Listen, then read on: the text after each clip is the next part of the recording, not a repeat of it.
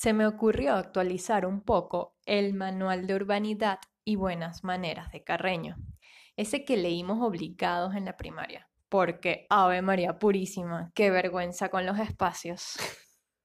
De esto se trata este nuevo episodio del podcast de vainascultas.com.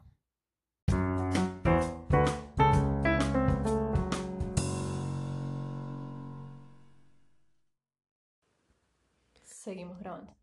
Bienvenidos a un nuevo episodio del podcast, intento de podcast o post narrados. Aún no sabemos muy bien cómo eh, categorizarlo. Somos malísimas para las etiquetas, Es que definir es limitar, así que pero qué bonito es definir. los músculos sí. De vainascultas.com. Este es un episodio sumamente, o sea, cargado de doñez. Yo soy arroba la hora paparoni. Yo soy Biff, arroba la troconis. Y vamos a empezar con Manual de Carreño Updated para metros cuadrados. De espacio y comportamiento de adivine quién hizo esto. C'est moi, Patricia. Eh, mucha filosofía ahí en, en este texto. Vamos a ver cómo nos tenemos que comportar, Ok. según el manual de Carreño. Según tu actualización del Manual de Carreño. Como sabemos, el manual de urbanidad y buenas maneras de Carreño existe desde tiempos remotos. Buenos modales adoptados por Francia e Inglaterra y adaptados a nuestros hogares latinoamericanos. Es así. Un manual que ha recorrido una buena parte del mundo, con extensiva divulgación en colegios privados, tengo que decirlo. ¿Cómo Y sabes que la voy a ir lejos? Sorry, not sorry. O sea, fueron años viendo ese bendito libro Sí, dos niñitas aquí de colegio. sí. de monjas, pues. Y que contempla los espacios, porque existe una cantidad importante de lugares y situaciones comunes, como el baño, la casa, la calle, el trabajo, que todos los tenemos de alguna manera, y que merecen nos comportemos apropiadamente. Entonces se me ocurrió actualizarlo un poco, porque, Ave María Purísima, señora, qué vergüenza con estos Ay, oiga. espacios. Biff dice que se me sale el acento colombiano, pero Se le sale es el cachaco. Específicamente.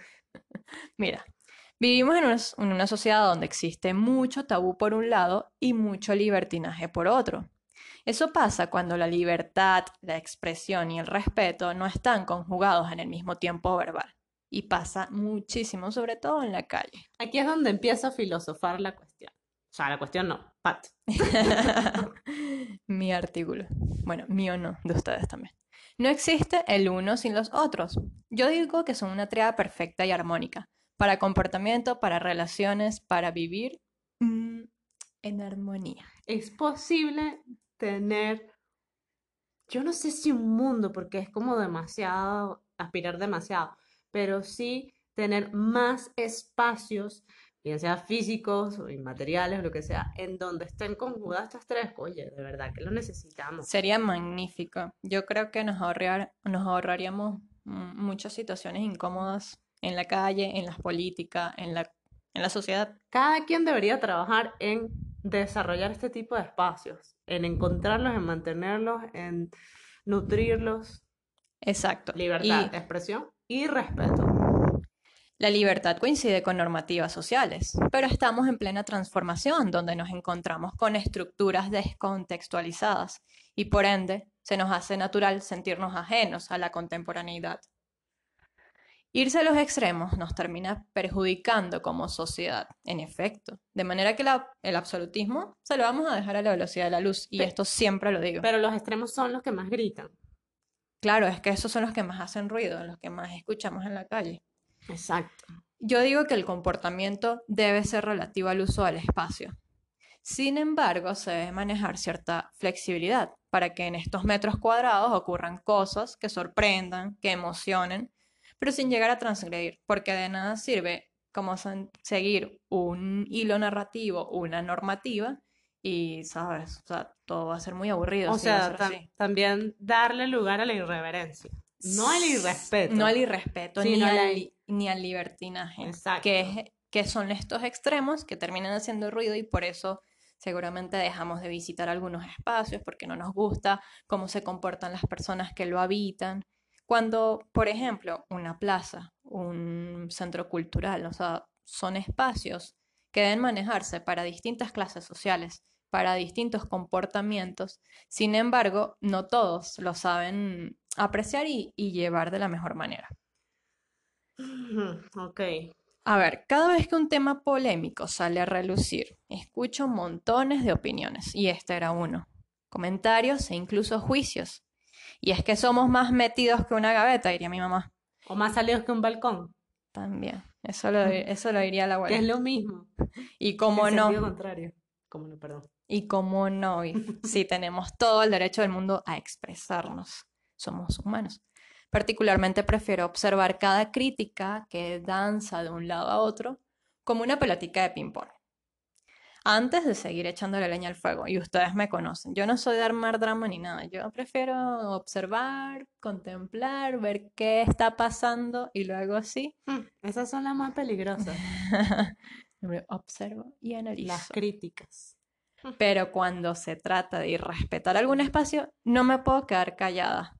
Y hasta un artículo saco del asunto. y les voy a explicar por Y qué. un episodio del podcast. Y un episodio de, de Vainas Cultas. Y les voy a explicar por qué. Desde la arquitectura se generan espacios para actividades puntuales, pues es quien da la pauta a un carácter conductual a través de su esencia. Cada espacio es un templo, un lugar para morar. Ese escenario que nos indica cómo comportarnos. Háganse la idea de que somos actores y tenemos que meternos en el personaje de este escenario que nos, que nos han montado. En nuestro refugio, en nuestra casita, en nuestro apartamento, en nuestro loft, podemos estar como Dios nos trajo al mundo. ¿Dónde queda ese loft? Bueno, viendo el Mediterráneo. Un loft y estar como Dios nos trajo al mundo, por Dios. Bueno, al menos de que vivas con tu mamá y esta señora te diga, mientras usted viva dentro de estas cuatro paredes, Se hace lo aquí que se yo- hace lo que yo diga. Carajo. Sin embargo, en espacios públicos... Tienes que practicar eso para cuando seas mamá, porque tiene- necesitas como más fuerza. ¡Carajo! Exacto. Ok. Bueno, no, yo no sé si voy a ser mamá o no, pero Federico. eso dice mi mamá, que va a tener un Federico. Sin embargo, en espacios públicos estamos enmarcados en la civilidad y es aquí donde hay que prestar atención. No podemos, ¿sabes? Ser, no podemos ser Dios ni, ni comportarnos como Dios nos trajo al mundo. En espacios naturales debemos procurar mantener la integridad. Es una cuestión de respeto al entorno, también de respeto a sí mismo y a la otra persona. Ahí estamos hablando A los- particularmente de respeto. Claro, Sí. no, si se está grabando. Pero yo no sé si se detuvo. No, no se da. No, no, no, no. Ok, Sigue. vamos a hablar. Ya, esto fue un. Perdón. Volvemos. El espacio público, urbanísticamente hablando, es el que separa la propiedad privada de la propiedad pública, es decir, de los, o sea, de, de la casita a, por ejemplo, las propiedades del Estado. Pero en esencia es el más noble de los espacios. Bueno, la propiedad del Estado, más allá, o sea, el, el uso de todas las personas, el lugar de, de Claro. uso y encuentro de todas las personas. En efecto. No me pongas al Estado con más cosas encima, porque la verdad es que todo lo que lo toca lo destruye. Papá Estado. Uy, no, qué asco. Su función, Minimizar el Estado, minimizar el Estado. La función del espacio público, Viviana Troconis, es la interacción social y satisfacer necesidades políticas y culturales, y por eso no nos podemos desligar tanto del Estado. O sea, yo sé que el Estado... Lo que pasa es que hay una concepción errónea, la- lo ven- hay un comportamiento erróneo también, pero eso es otro tema. Sí, en efecto. Lo que pasa es que el Estado, particularmente en el caso de Venezuela, ha jugado en contra del buen comportamiento en espacios públicos. Ah, no, Y ha- absoluto. o sea, Y me disculpan la palabra, jodido enormemente las ciudades de nuestro país. Es En así. efecto, O sea, o las sea- tienen destruidas. Y me refiero no solamente al régimen, sino también a quienes, entre comillas, se oponen al régimen. O sea, la gestión municipal ha sido fatal. horrible, horrible. O sea, eso es antihumano, la Son verdad. los primeros que no se comportan bien en estos espacios que es para todo. Ok, ya vale. Antiurbano, antipaisaje, anticiudad, anti todo. Y es que, por ejemplo, eh, los espacios públicos que existían ahora no se construyeron edificaciones allí. Y en los nuevos espacios que hacen, entonces, o es un cartelito de no pise la grama, o es una plaza concreto, una isla concreto.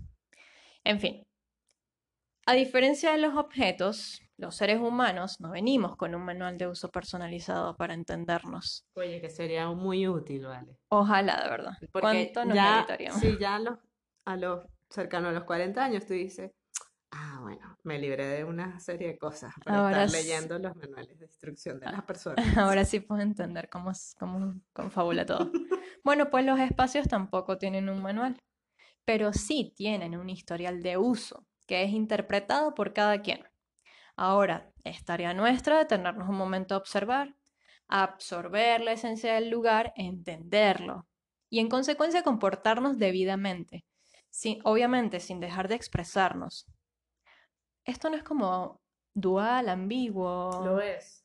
Bueno, pues así es el Lo que mundo. pasa es que creo que estamos confundiendo la libertad de expresión con eh, la capacidad de grito que tú tengas.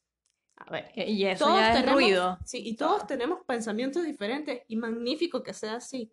El tema es cómo logramos estar en una misma mesa, diferentes opiniones y pensamientos y no romper platos. Mira, mi abuelo decía, dice algo muy que me, que me gusta mucho, que es que tus derechos terminan donde comienzan los míos. Y es, o sea, yo para mí es, o sea, esa frase yo la puedo extrapolar a cualquier mm, situación de vida.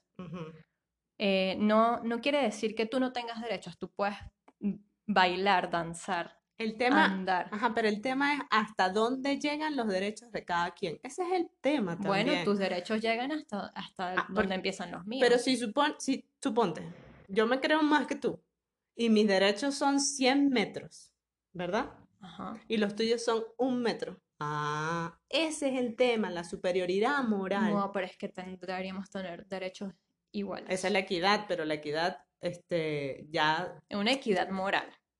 No hablemos de equidad social ni económica porque no tiene no, no, sentido. equi- evidentemente Es una equidad moral es, y yo voy a otra vez a disculparme con la palabra, es arrecho, Es jodido. es arrecho. Porque arrecho en Colombia es otra cosa. Ay, perdón, ¿verdad?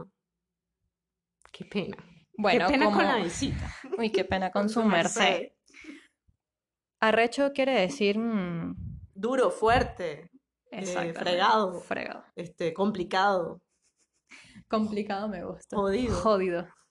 Como siempre existe la antítesis de toda tesis, hay quienes profanan estos espacios en razón de una libertad impuesta bajo cánones muy subjetivos. Y allí entra la superioridad moral. El yo me creo más que cualquiera y yo sí tengo derecho a ensuciar el lugar, a desnudarme en el lugar, Agredirte. a, exacto, a, a golpear el lugar, porque si tú me golpeas a a mí, no permitir que tú estés acá también. Exactamente. Yo, yo, mm, y respetando el espacio, te estoy de alguna manera respetando a ti y, y estoy haciendo que tú no disfrutes más de ese En espacio, que tú ahora rechaces el espacio. Y epa, el espacio no tiene la culpa. Siempre, es- la culpa siempre es de los humanos, que no sabemos cómo comportarnos. Jesus, ¿cómo nos hicieron así? No sé, pues que no tenemos manual, ese es el problema. Bueno, el respeto con el espacio y ser congruente con nuestros derechos a expresarnos es la esencia de todo esto. Cuando logremos una sociedad, al menos en, en estas periferias del mundo, ¿verdad? En donde podamos convivir en armonía, caramba. O sea, Yo creo que, mm, que mm, será orgásmico. hab- sí, habría que buscar como un equilibrio entre un comportamiento muy estricto, muy normado, como es Europa, por ejemplo, Europa nórdica, Ajá, que son, que son como robots, y Latinoamérica, que es todo lo contrario, es la guachafita, es la fiesta, es el sa- param pam pam. Yo creo que habría que buscar un, un equilibrio entre esto y otro, Sí, porque tienen, tienen sus cosas lindas una y la otra. sus precios contra siempre, siempre. Ajá. Y capaz por eso uno no termina de sentirse ni de aquí ni de allá, porque lo, lo tuyo es equilibrio. Por la calle del medio siempre. Bueno, yo soy Libra, no puedo hacer de otra manera. So sorry. Seguimos. No, ya terminamos. Ya terminamos. Ay, que estoy súper cortito. Bueno, pero fue lindo, cortito y bonito. Carreño, donde estés, por favor, actualiza con estas cositas, ¿verdad? que mm, me parecen súper necesarios para el mundo en el que vivimos ahora. Ahora sí, exactamente. La contemporaneidad aclama una actualización de Carreño. Sí.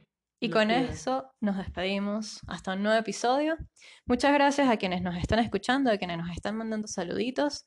Eh, justo ayer recibimos una ilustración muy bonita Sí, desde Guatemala. desde Guatemala.